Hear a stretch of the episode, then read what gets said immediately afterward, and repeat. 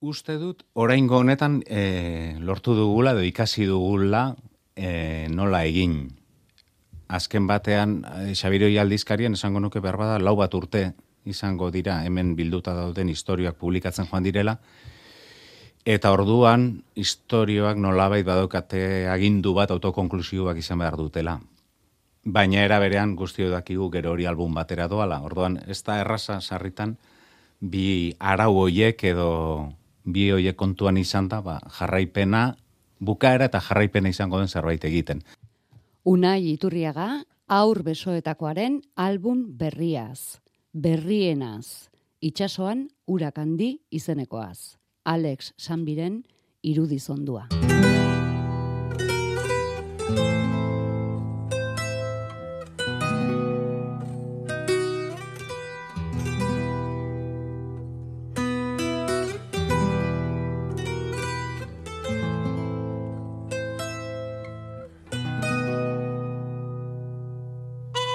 Erreparo ematen du, iaz erakutsi zigula esateak. Iaz horretan bi hilabeteko denbora besterik ez dagoelako.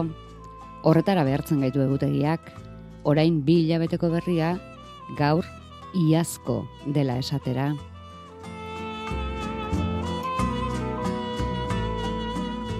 Aurten, urteko hirugarren egunean, berritasunaren iraungitze datari muzin eginda, mai gainera atera dugu, zuei opari eskaintzeko asmoz.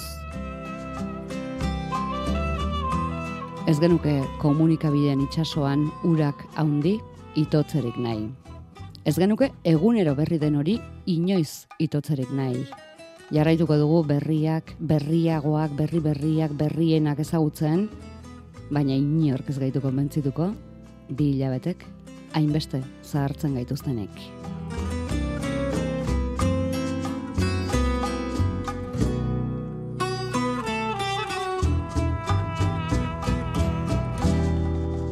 Eta gaur, 2000 eta hogeita iruko urtarrilaren irugarren egunean, mai erdian beste bilan, bat data batez hasten da. Mila bederatzireun eta berrogeita amarreko urriaren hogeita laua. Gutunak hasten dira dataz, hasten ziren behintzat. Eta hau, Maripaz Jimenez pintore donosti hartuak, aizpar rosario baila horari idatzitakoa da. Berez idatzi idatzi, Elena Olabe, zuk idatzi duzun arren ez da? Kaixo, bai. Zeuk asmatuta? Edo izan ziteken Maripaz Jimenezek Rosario hori idatzitako gutun bat? Bai, bueno, alde batetik nik asmatuta eta e, e, kontuan hartuta ere nola idatziko luken Maripazek ba, bere aizpari ba, gutun bat e, izango litzatekena. Beraz, ala planteatu duzu gutun modura, Pamielaren bagara salian emakume artistei buruz, artista bikoteak elkartu eta lan berri bat sortzeko egitasmorako, Maripaz Jimenez eta pintura izeneko lana. Bai, hori da. E, bagara saieko bigarren album ilustratua edo albuma da. Eta, bueno, e, elburu etako bat emakume, Euskal Herriko emakume artistak ba, e, ezagutaraztea edo e, haien lanaren transmisioa egitea da, eta bueno, album, ba, album hau ba horren e, ondorio. Idatzizuk, itzazuk, eta irrimarrako artistek maripazaren mundua berrinterpretatua irudiz. Bai, hori da, e, irrimarrarekin batera ondutako album bat da, eta, bueno, lehen da bizi e, eurekin adostuta ba nik testua sortu nuen, eta e, haiek e, testua oinarri hartuta ba irudi ederrak e, egin dituzte. Elena, aurrez ezagutzen zenuen zuk, Maripaz Jimenezen pintura mundua?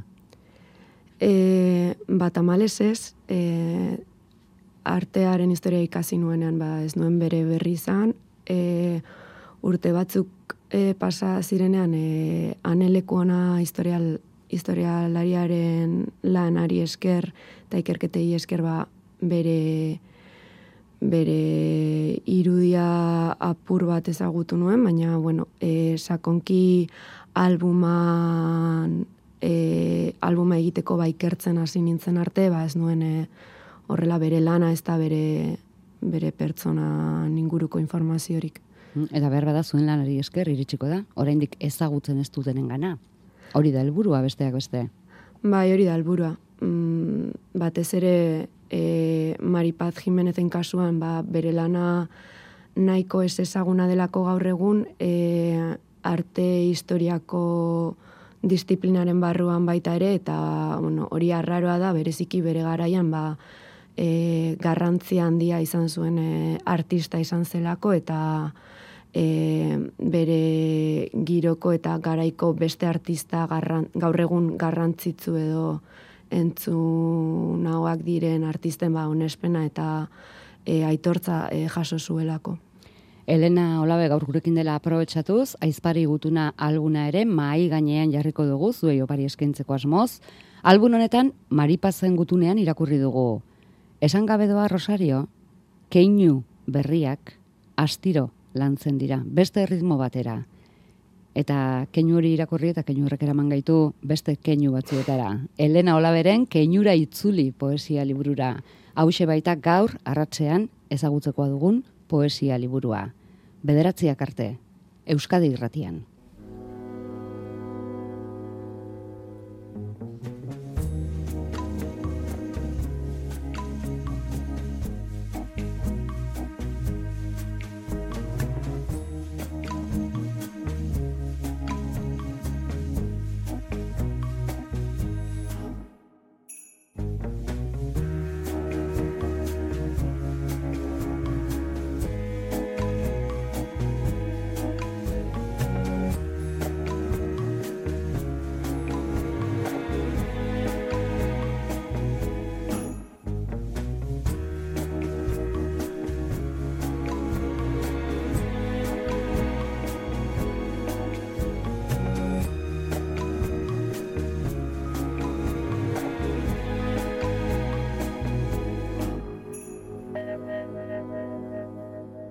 Elena Olaberen keinura itzuli poesia liburutik, deskribapena, asteko.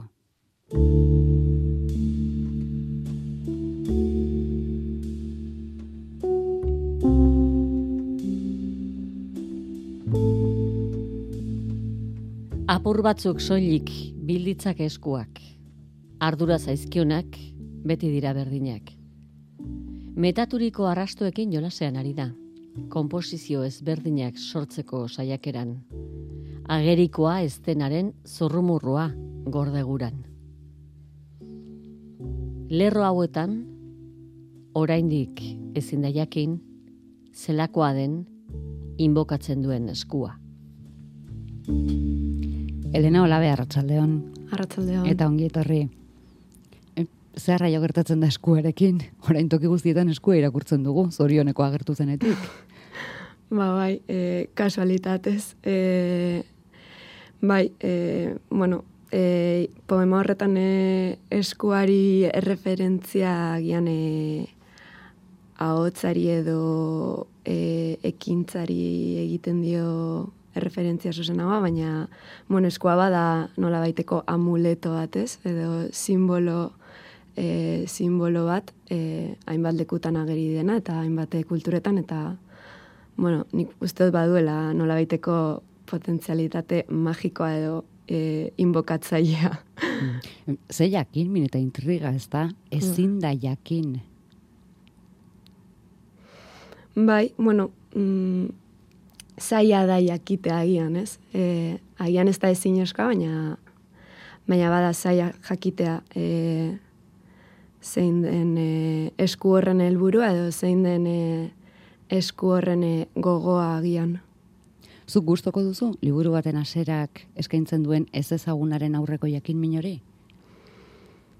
Mm, mm, nik neuk bai, e, agian e, nolabaiteko askatasuna eskaintzen duelako, ez? Norberak e, agian bere bidaia, e, irakurketa bidaia edo interpretazio bidaia egiteko eta mm, bueno, e, ez du horren beste mugatzen. Poema, zure poema honetxekin egingo du topo irakurleak liburua irakurtzen hasitakoan nola hasi? Zekezka. Mm. ba, ez dakite esaten. Mm, Ba, guaziko gara. vale. Kenura itzulik, kontatuz, bueno, kontatuz, gainetik, bitzetan, ze kontatzen duen.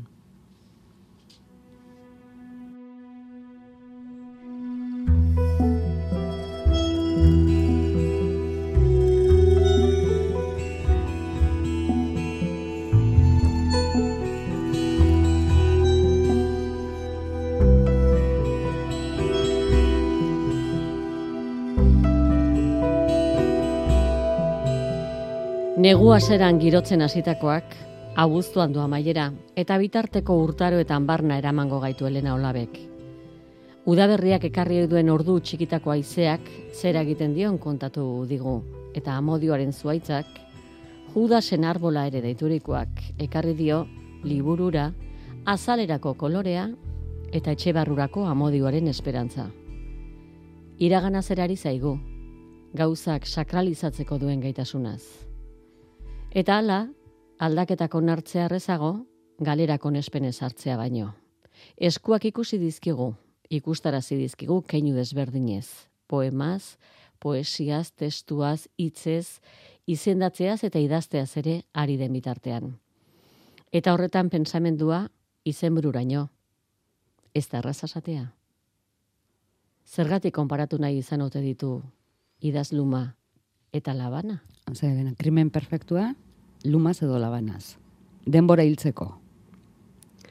Bai, e, zaila da esaten zein den eh, teknika hobeagoa.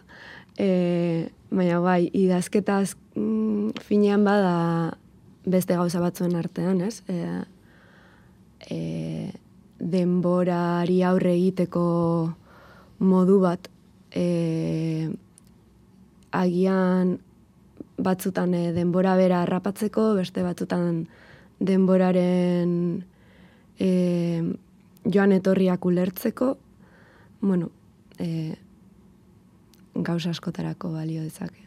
Liburuaren aseran, Joana Binotziren poesiaren funtzio soziala izen burukotik, eh, aipu bat laportu duzu, bizitza oro bada gure bizitzari erreferentzia, espero dut berbaren batuztea, inor babesteko gai dena, oroitzapenak hartutako, arrats ezatze ginetan.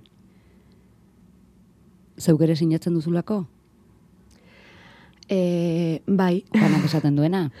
bai, Joanak e, esaten duenarekin e, oso bat nator. Bueno, eta poema horrek e, niri bere momentuan arratzalde esatzegin bati aurre egiteko ba, aukera eskaini zidalako.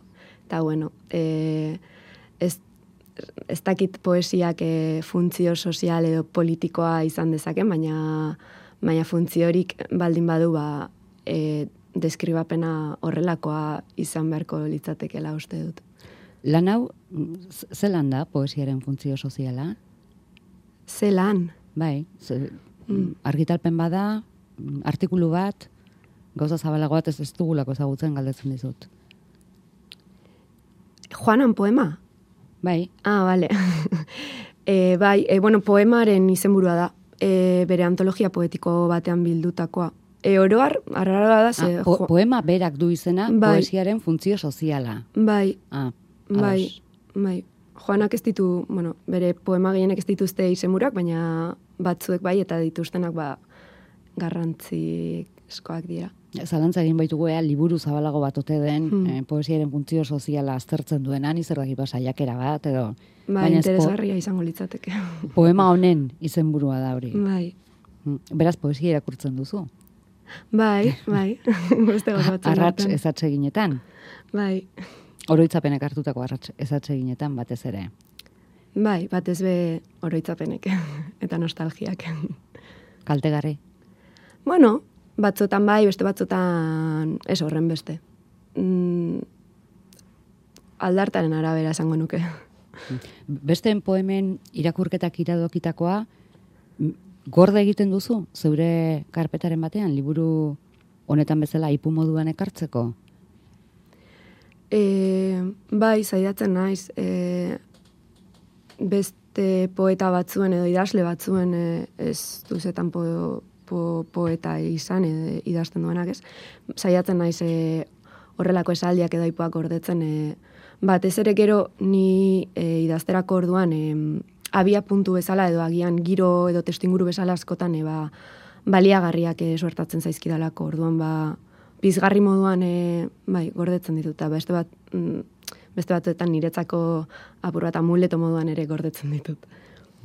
Urrengoak itxaro bordaren aipua du. Maitatzen edo maitatuak izaten ez dakigula, onartu dezagun, behintzaz.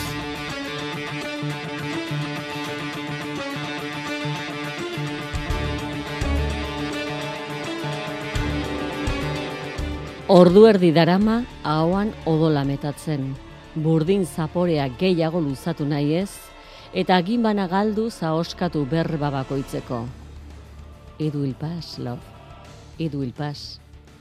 Behin hortz guztia galduta, odola isurtzen hasi da, ahots goran errepikatuz. Edu ilpas, safe dream, edu ilpas.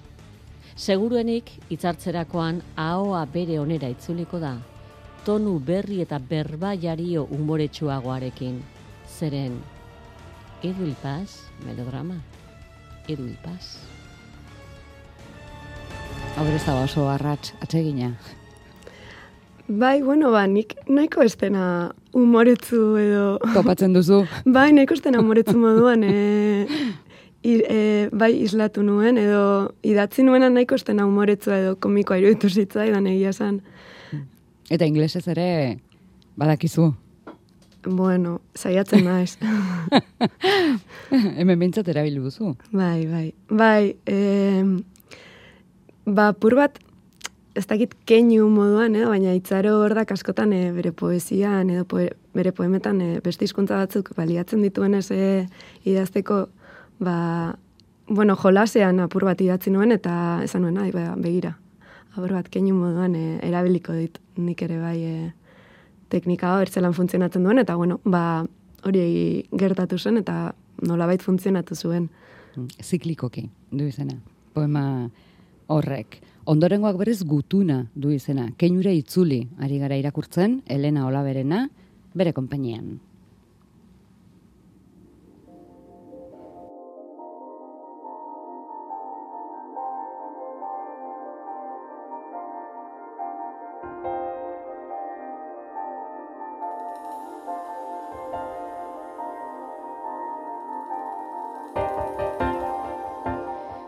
Zenbatzen hasizkero, berreunetik gorakoa izan daiteke, nekatuta bizitzeak, oztopatu dizkidan ezidatzitako poemen inventarioa. Arrazoia zenuen esan zenidanean, Ann Walkerren nortasun iguala nuela, Ann Lister performatzen saiatu arren. Inor begira ez dudanean, telazko zapietan esaltze, estaltzen dut neure burua. Urtaroak alik eta harinen igaro daitezen. Ezin naitekelako soilik kontzeptu gisa existitu. Gaur ere, amaika poema utzi ditut, idatzi gabe. Apatia honek, ez baitu aukera handirik ematen, izen guztien izanak ezagutzeko. Tirasmoa ez da makala. Ez? Zein... Izen guztien izanak Ah. ezagutu nahi izatea. Bueno, eh, ez ez da makala, baina bada eh, agian, ez, asmo garrantzitsu bat ezagutza, eta eta ezagutza, eta, bueno, mm, uste dut liburu liburu honetako poemetako askok eh, ezagutzeko desira edo grina horren isla eta ondorio ere badirela, orduan, bueno, zerbait polita da. Ezagutzeko gogotik piztutako poemak dira orduan. Mm, bai, bai, mm, oroar nik neuk behintzat e, idazten dudanean, e, bueno, esagutzeko edo ulertzeko, e, bueno, batzutan jolasteko ere ez, baina impultzo horretatik e, hasten naiz. Gero ez dut, ez, agian ba, ez dut eserrez ulertzen eta ez dut gauza handirik e, lortzen bide horretan, baina, baina, bueno, pizgarri moduan. Gogoan daukazu zein izan zen liburuko lehendabizikoa?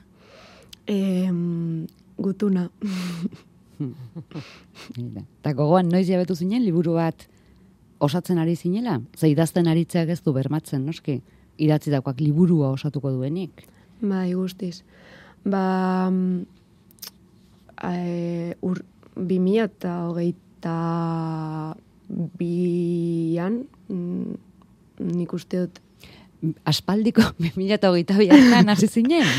aurten esan binean, baina konturatu naiz, ja, bimila eta hogeita iruan gaudela, orduan, e, Bai, 2008 biko hasieran uste dut e, ikusi nuela nolabait ba zegoela zerbait e, bueno, poem, ba, ba, zirela poema batzuk nolabaiteko giro bat edo zerbait partzekatzen zutela eta horrekin banuela ba, zerbait egiteko aukera. Eta eta bueno, ba, pur bat e, horretatik abiatuta ba, eta bueno, bidean poema eta idatzi asko galdu dira eta eta eta helburuak ere aldatu, baina baina bueno, e, artefaktu hau sortu da eta ondo dago. Ja, poema horretan esaten zen nuen ez idatzitako poemak. Igual dira honenak.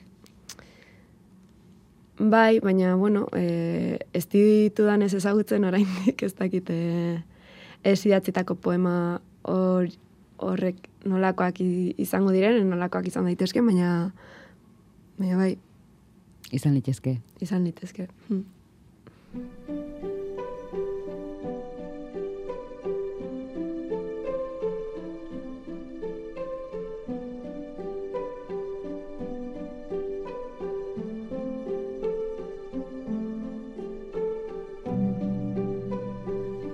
Nola galdu poemaren baitan hitz zehatzaren bila.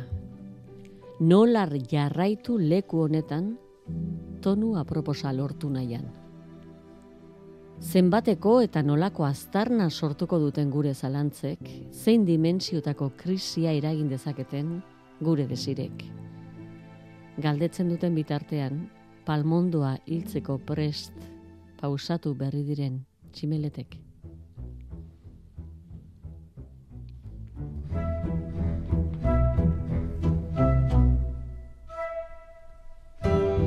Etengabeko izango da zalantza, hitz zehatz hori bilatu ezina.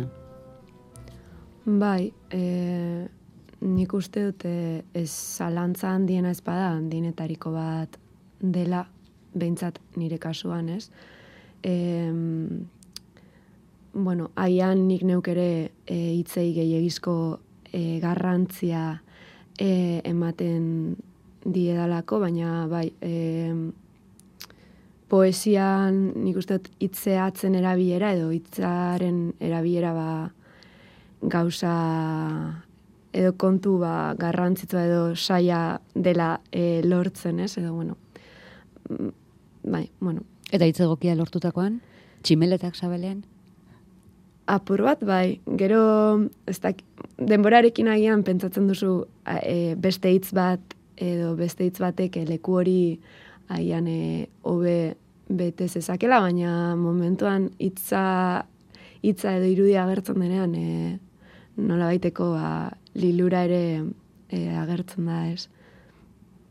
Zertan denbora gehien, ekartzen, soiltzen, kentzen, gehitzen? Ba, nire kasuan agian e, soiltzen ezango nuke. E, lehenengoko, bueno, idazten dudanean, batez ere e, asko esaten dudalako, ez? Edo lehenengoko zirriborretan e, ba, gehiegi esateko edo e, holan e, botatzeko e, inertzia edo dudalako, eta gero ba asko disfrutatzen dute kentzeko prozesu hori eta hitzak edo irudiak e, soiltzeko bariketan. Hala ere, egin eta desegin poeman, idatzi duzu, sarritan nahiko nuke, bestelakoa izatea idazketa prozesuaren bidea, abia puntua. Hmm. Nolako nahi zenuke ba izatea? Mm, momentu honetan nahiko eroso nago e, nire abia puntu eta bidearekin, baina egia da e, bueno, ba, batzutan gutzien espero ditugun gauzek edo keinuek e, pizten dutela ba, idazteko gogo hori eta agian eh, nahiko genukenak ez, edo e, bai, nahiko genuken gaiaek edo ekintzek edo gertaerek ba, ez digutela idazteko grin hori sortzen eta ez garela gai gai batzuen inguruan idazteko. Eta nik uste dut ba, poema hori badela pur bat e, horren inguruan ez badakit ba, badirela gai batzuk nik neukagian e, modu finean eta esplizituenean ba, ezin dituana jorratu. Adibidez? Mm, asko. ez dakit. E, ba, hainbat gai. Eta...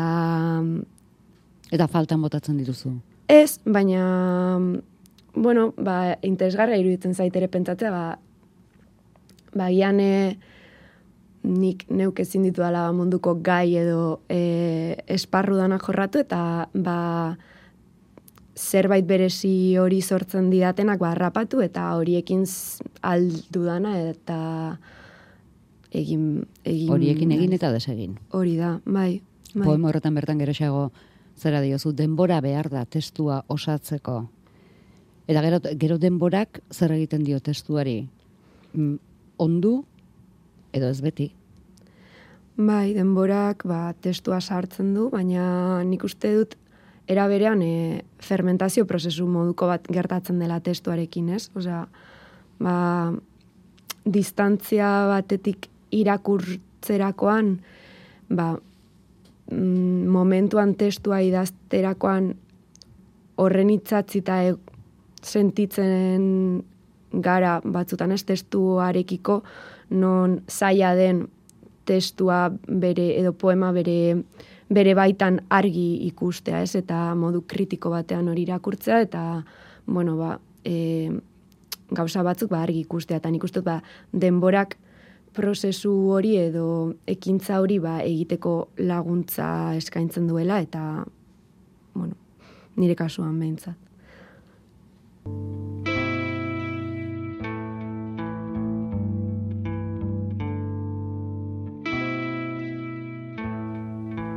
Desiratzen ditudan gorputzek kitzikatzen nautelako idazten dut hau. Ukitu ezin ditu dalako. Imaginatu.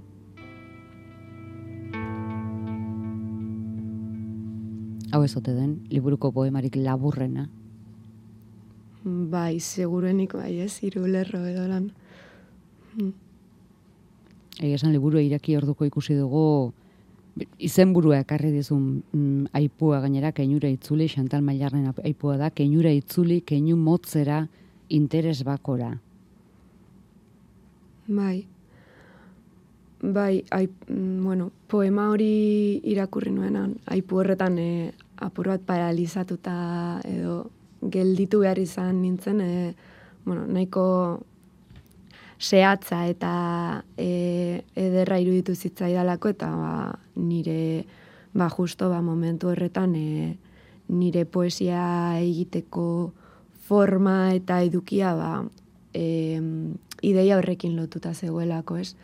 Ba, gian e, gertaera motz eta lehenengoko begibista batera ba, interes bakoa e, eman dezakeana, ba, ze basemat gordetzen duen bere baitan. Behar horregatik dira, arnaz laburrekoak gehienak? Bai, mm, egia da, e, luzera edo tamainaren inguruan, edo formaren inguruan, e, beranduago edo, e, ja edizio prozesu bukaeran, e, ba, kontzientzia hartu nuela horren inguruan, baina bai sinisten dut, e, nolabait edukiak e, azken finean, ba, forma baldintzatzen duela, eta kasu honetan argi dago, ba, ba keinu soil eta laburrak direla bildu izan dituanak, eta ba, mm, formak ere ba, horren ondorio direla. Arratsaldeko zortziak eta hogeita amabos minututan, goizaldeko laurak.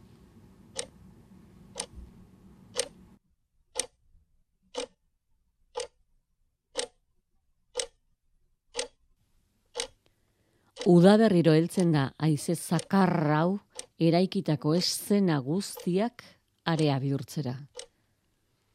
maitatzen duen gorputzaren bakardadea oroitz dezadan, leioaren kontra jodu aizeak, inorrongi sentitzen ez den ordu horretan. Ordu hori dago izaldeko laurak. Ba, hori, hori datzi zuen e, zinboskak eta nik sinetzi egiten dut. Sinesten ditut bere hitzak. E, da, bai, bueno, apur bat kasualitate utza e, or, izan zen ordua, eta, baina, bueno, e, kasualitate polita ere eta, eta horrela. Mhm. Inorongi sentitzen ez den ordu hori. Ikusi dugu udaberria, negua, izazakarra izotza, uoldek, lehorteak, e, ematen du natura gertu sentitzen duzula edo gertu sentitzeko alegin egiten duela poetak behintzat. Bai, e, egia da, e, bueno, poesia liburu honetan e, agertzen diren kontakizunak eta kontakizuna orotara ba, zaiatu izan nintzela e, bueno, ba, paisaia edo testu inguru batean kokatzen, eta paisaia hori ba, eraikitzeko ba, ni neu ere nire inguruko ba, natura forma ezberdinetara gerturatzeko ariketa bat egin nuen. E, ba, natura forma horiek beste paisaia mota batera ba, estrapolatzeko ba, ba, nola egin ba, pentsatzeko eta, bueno, bai. Apropos egindako ariketa? Bai, bai. Hmm. Bai, gero ba, lehen esan dudan moduan, ba, nahiko e, kuriositatez edo ba, gehiago ez e, jakiteko edo esagutzeko ba, desira horretatik ere ba, piztu zitzaidan zerbait izan zen, baina bai, bereziki ba, kontakizunaren arira ba, ba, paisa, fikziozko paisai batean pentsatzeko ba, bai ikusi nuen beharrezko ba, nik neuk bizitzen nuen paisaia, ba, nolabait ulertzea pur bat gehiago, edo beste modu batera. Keinura itzuli, Elena Olaberena.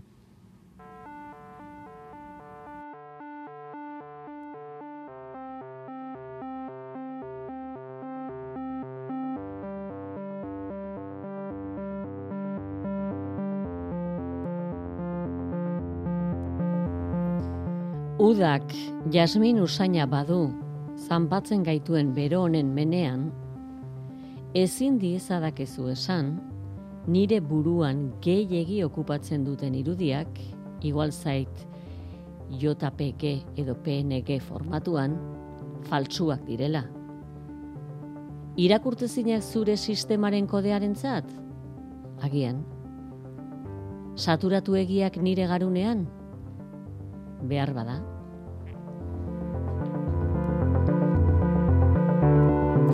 Galderak hipotesirako. Poemetarako ere bai galderak beti?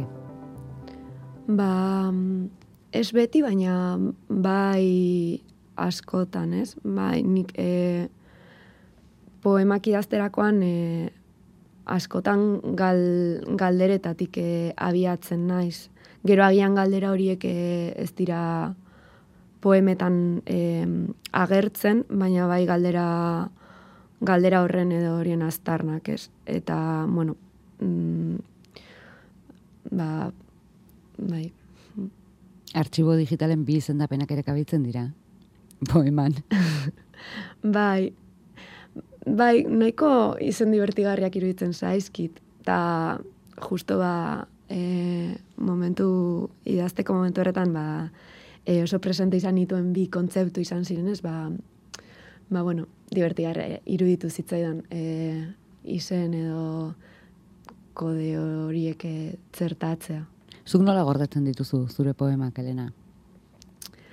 Ba, ba, disko gor batean. Eta idatzi ala, ordenean? Edo gaika, mm. atalka, onak ba, eta zainonak? Ez nahiko kaotikoa nahi zegia zan gustatuko litzaidake ordenatuago izatea, eta gian eh, hori be, azkenengo poema horrekin lotuta dago, ez. Nahiko, bai, nahiko kaotikoa naiz, nahiko modu irregularrean idazten dut, orduan horregatik ere kostatzen zaita pur bat e, poemei orden bat e, eskaintza edo poemak e, eurak antolatzea. Libururako batzuk hautatzea gainera esan nahi du gero beste batzuk bazter- baztertzea. Eginkizun horretan baduzu baduzu beste begi kritiko konplizerik? Bai, e, kasu honetan bai izan dute e, laguntza ez, kanpo, bueno, beste pertsona batzuen e, irakurketak, eta eta bai lagundu izan didatela asko, ba, poema, poema batzuk e, deskartatzen, eta agian ba, batez be e, tonuari dagokionez e, ba, mm, agian tonu mm, bera gordetzen dutenak ba, biltzen.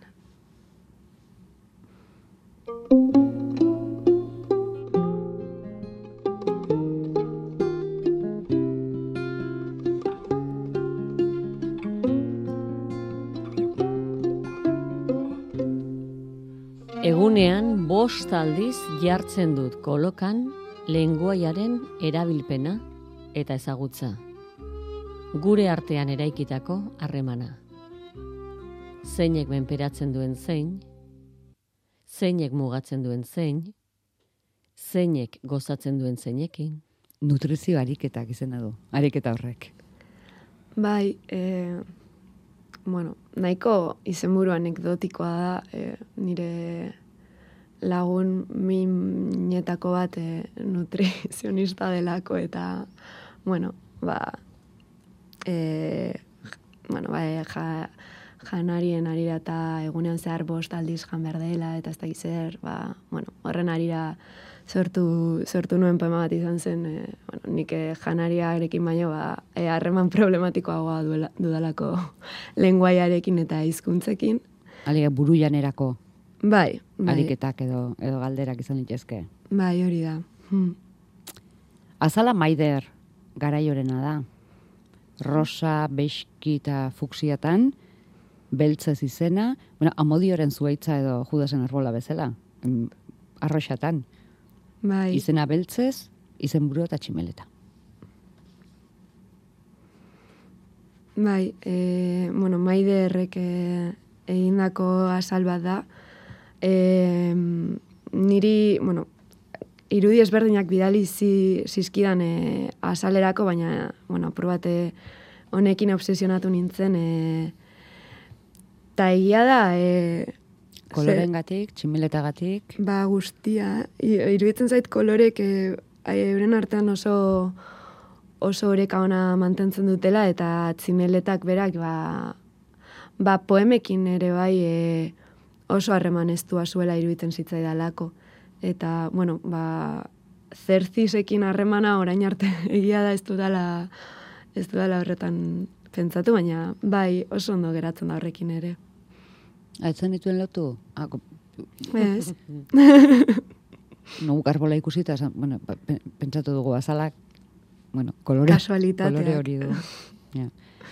Zeldak, eh, liburuarekin plazaratu zinen, poeta modura, Elena, joan dira irurte eta pandemia bat.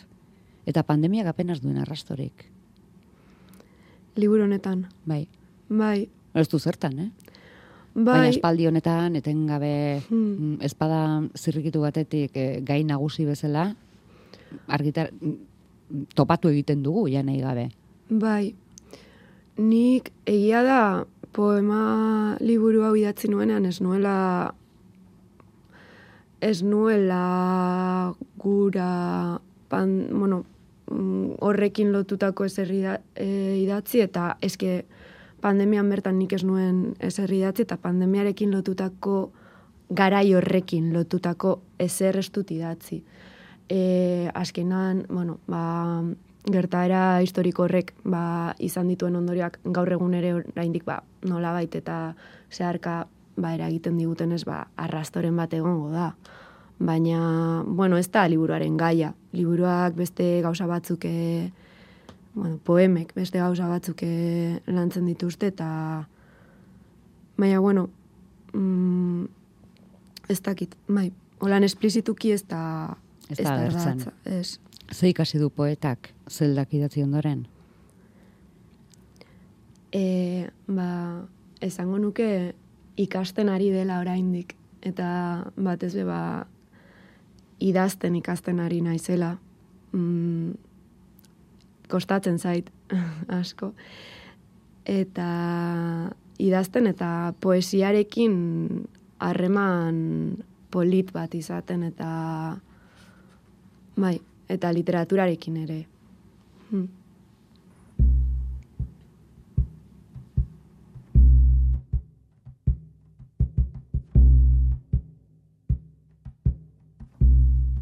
Kontzientzia eta biziraupena berma daitezke, hitz aproposak konjuratzen badira. Ikusezinak nahi dituzten kartografietarako keinu utxalak kontuan hartuzkero. Ahotsa garrantzitsua omen da. Isiltasuna eta murmurioa ere bai. Zait, behar bada, hau esan da, behin hau esan da, isilik geratzea hobe. Bueno, e, jarrai dezakegu hitz egiten. Ez, hone, honekin txe, amaituko dugu. Elena Olabe, baskerrik askota segidez azula zeuk abuztuan poeman azaldu bezala, idazten, bizitza alaxe deskomposatu eta asmatzen. Eskerrik asko bisitagatik. Eskerrik asko zeuei. Keinura itzuli poema liburua, susak kaleratu du.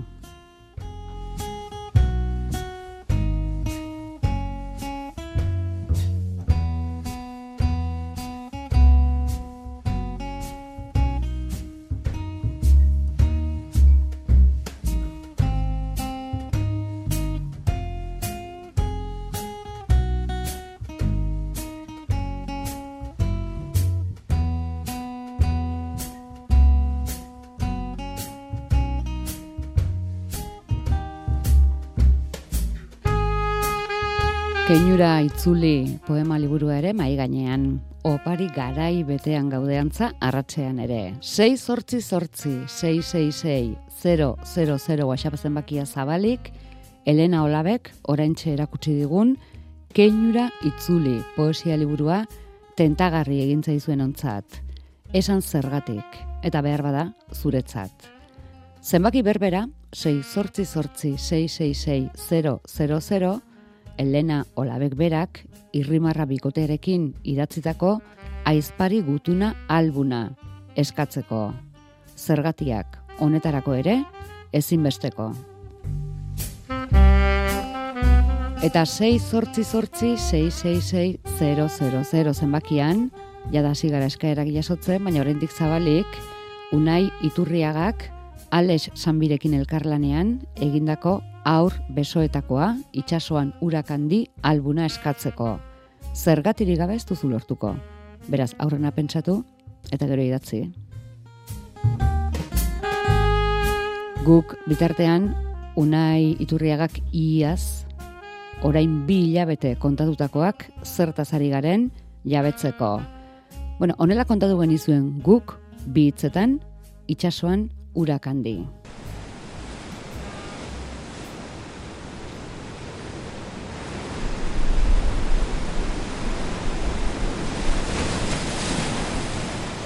Irla paradisiako bateko ondartzara iritsi da urrertzetik Lolita. Ametsa den edo bizirik ote dagoen zalantzan da. Karramarroak behatzean helduta ekarri du bere onera eta realitatera minez. Leintz irlara iritsi da, iritsi dira, baita HB ere. Ala esan die zapatu izeneko harreragile zimelak landare osto egindako gona batez jantzitakoak. Lolitari ordea, etzaio gustatu lana helburu bakar duenaren tratua eta alde egitea erabaki du. HB bertan geratu da, etengabeko iesaldien nekearen nekea zakaso. Baina nekea, etengabeko lanak ekarriko dio, eta handik salbatzera itzuli zaio lolita. Eta berriz ere ies, iripolisa iritsi arte. Hanko gizarte mailaketa ere gustatu ez, eta ies egitera bakiko dute, kartzelaldia une batez ezagutu ostean. Askatasunak zenbat balio duen, zenbat kostatzen den, zenbat aldaera dituen, iesaldi ziesaldi toki, jende eta harrera nitz ezagutuko dituzte. Orain arteko girotik desberdinak. Eta nahi gabe eta penatik gehiago duen bizipen ugari bizi.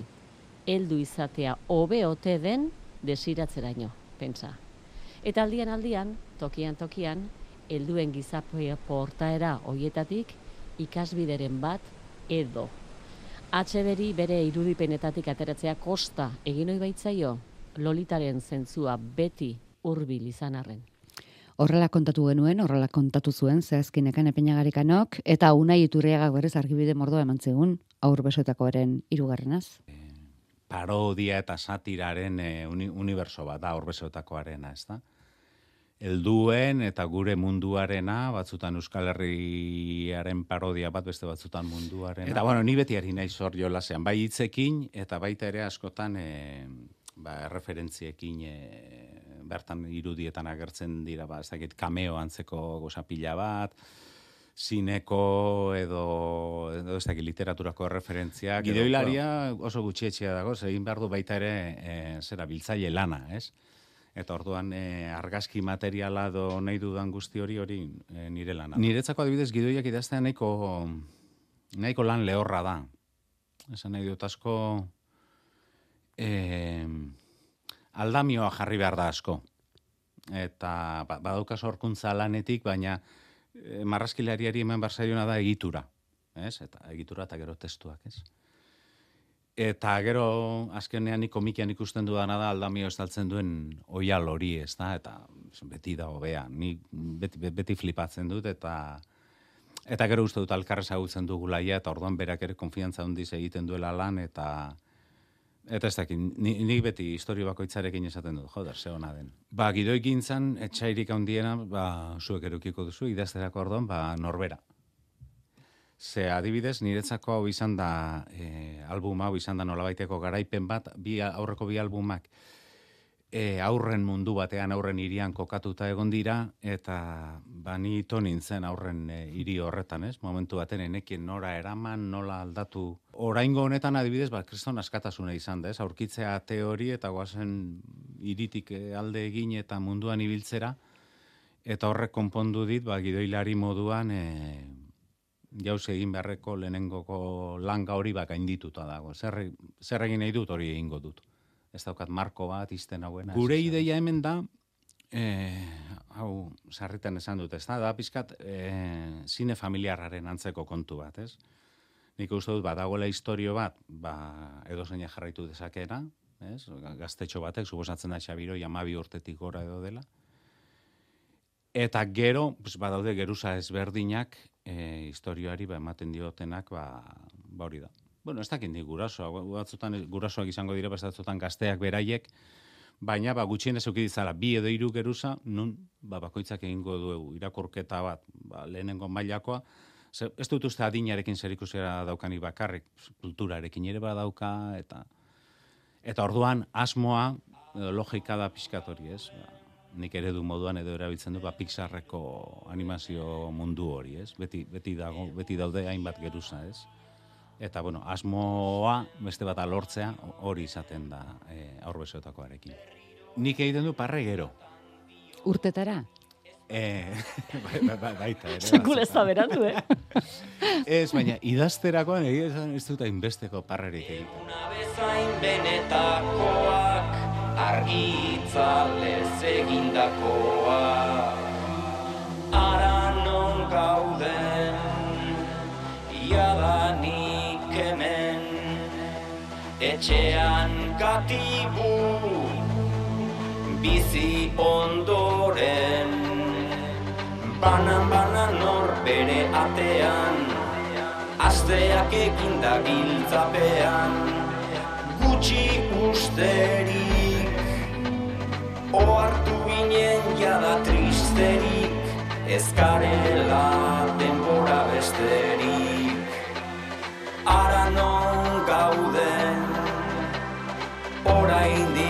hemen. Geure buruak bilatzen gugelen aurkitzeko kiep hemen siria gizamotua ta iria.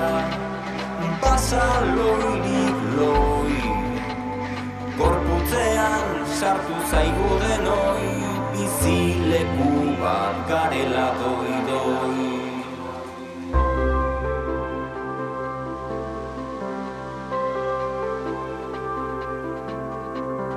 ara non gauden.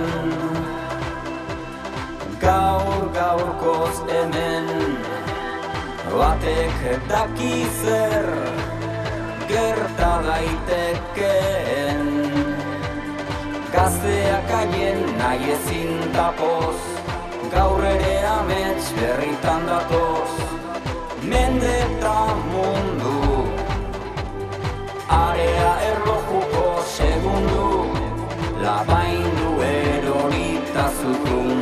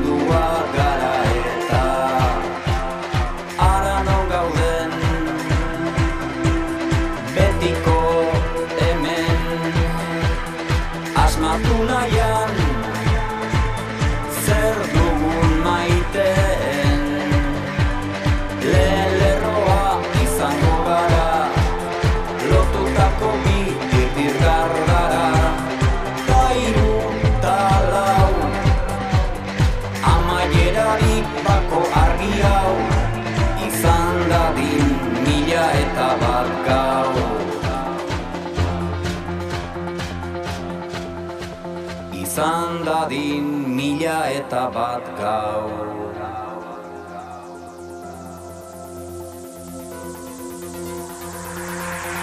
Hemen gaude!